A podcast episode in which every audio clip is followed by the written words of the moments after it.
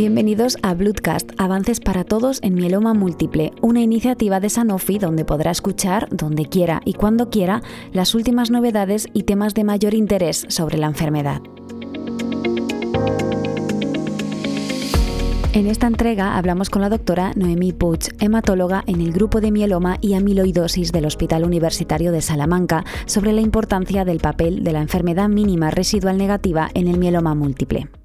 Dos veces por semana veo en la consulta pacientes con mieloma y otras gamapatías y coordino los estudios de citometría de flujo del Grupo Español de Mieloma, del que Salamanca es uno de los tres laboratorios de referencia. En los últimos años, afortunadamente, se han aprobado muchos fármacos nuevos para los pacientes con mieloma, fármacos que tienen mecanismos de acción muy diferentes. Pueden ser inmunomoduladores, inhibidores del proteasoma, anticuerpos monoclonales mono o biespecíficos y células CAR, entre otros, y que, sobre todo cuando se usan combinados, han demostrado aumentar de manera muy importante las tasas de respuesta que alcanzan los pacientes.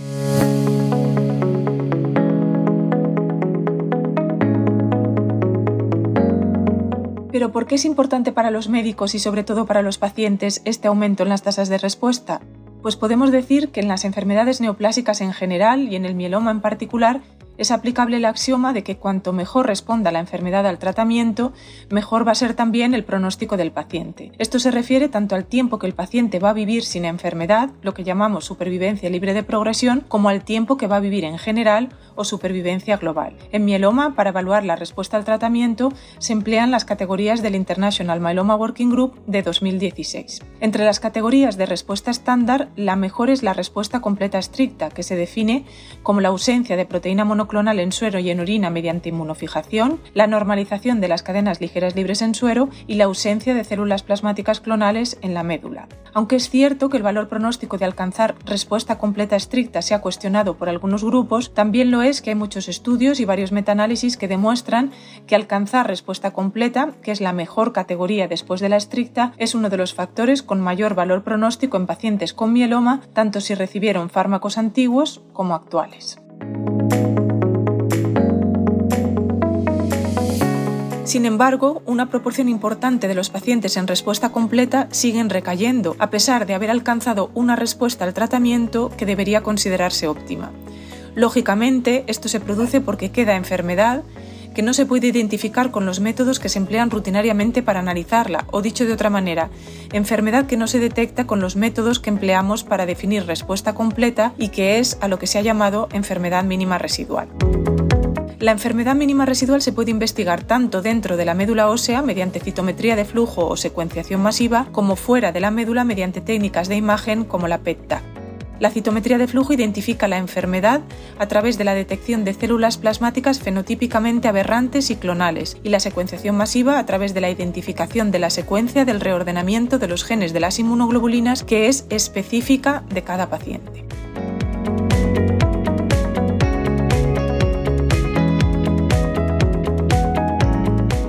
¿Pero sirve para algo el análisis de la enfermedad mínima residual en pacientes con mieloma? Pues a día de hoy podemos decir con seguridad que alcanzar enfermedad mínima residual negativa es uno de los factores con mayor valor pronóstico, si no el que más, en pacientes con mieloma múltiple.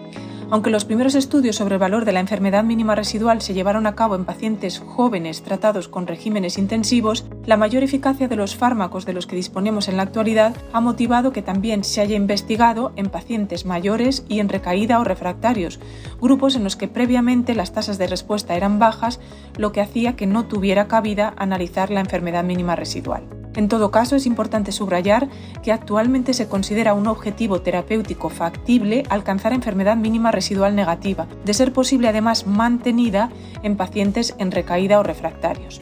Teniendo en cuenta la relación que existe entre enfermedad mínima residual y resultado a largo plazo de los tratamientos, las tasas de enfermedad mínima residual negativa podrían emplearse para adelantar de alguna manera el efecto a largo plazo de un determinado tratamiento, lo que evitaría tener que esperar el tiempo necesario para poder demostrar diferencias estadísticamente significativas entre el tratamiento nuevo y el estándar y pondría a disposición de los pacientes mucho antes fármacos más efectivos. ¿Pero qué información sobre enfermedad mínima residual tenemos en pacientes con mieloma en recaída o refractarios? Pues vamos a revisar los datos siguiendo las recomendaciones de tratamiento que publicó el año pasado la ESMO, la European Society of Medical Oncology. Los pacientes que en primera línea hayan recibido esquemas basados en bortezomib sin daratumumab ni lenalidomida se tratarían a la recaída con un triplete que incluya lenalidomida y dexametasona con carfilzomib, daratumumab, elotuzumab o ixazomib. De los cuatro estudios que demostraron la superioridad de los tripletes frente a lenalidomida y dexametasona, solo el estudio Pollux, que comparó lenalidomida y dexametasona con osin daratumumab, incluyó el análisis de la enfermedad mínima residual, que fue negativa en un 33% del grupo que recibió el triplete y en un 7% del grupo que recibió solo lenalidomida y dexametasona.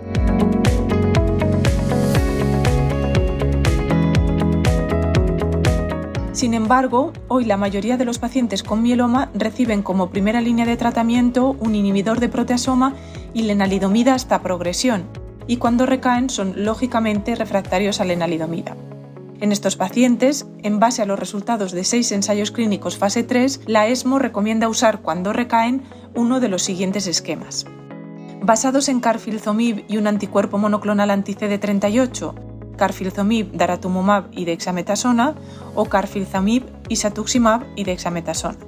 Basados en pomalidomida, pomalidomida, daratumumab y dexametasona o pomalidomida, bortezomib y dexametasona o pomalidomida, dexametasona e isatuximab que también recomiendan las guías NCCN. Y basados en bortezomib, bortezomib, selinexor y dexametasona o bortezomib, daratumumab y dexametasona.